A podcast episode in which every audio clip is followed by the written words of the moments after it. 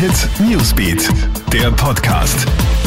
Schönen Start in die neue Woche. Hier ein kompaktes Update aus der Krone Hit Newsbeat Redaktion.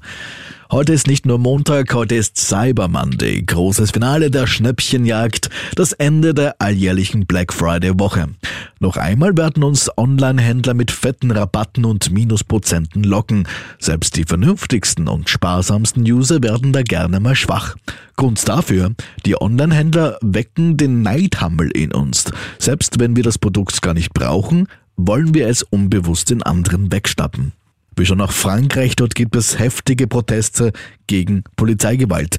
Hunderttausende Menschen sind am Wochenende auf die Straßen gegangen. Auslöser sind Aufnahmen von zwei brutalen Polizeieinsätzen. Zu sehen war, wie ein schwarzer Musikproduzent minutenlang von Beamten zusammengeschlagen und beleidigt wurde. Der Grund, der Mann hatte keine Schutzmaske getragen. Jetzt soll ein umstrittenes Gesetz folgen, das das Filmen von Polizeieinsätzen verbieten soll. Wir kommen nach Österreich. Eine sehr, sehr ungewöhnliche Anzeige ist gestern bei der Polizei in Kärnten angegangen, nämlich dass in einer Garage in Klagenfurt St. Peter etwas verkauft worden ist. Die Polizei hat daraufhin eine Art Fleischmarkt vorgefunden.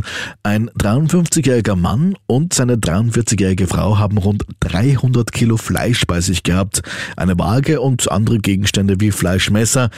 Sie haben angegeben, das Fleisch nur an Freunde verkaufen zu wollen.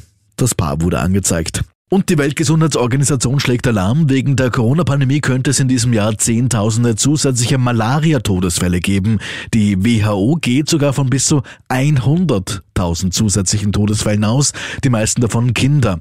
Laut aktuellen Bericht sind 2019 rund 409.000 Menschen weltweit an Malaria gestorben, die meisten in Afrika. Soweit das Update, das dich hier immer am Laufenden hält. Mehr News bekommst du ständig auf KroneHit.at.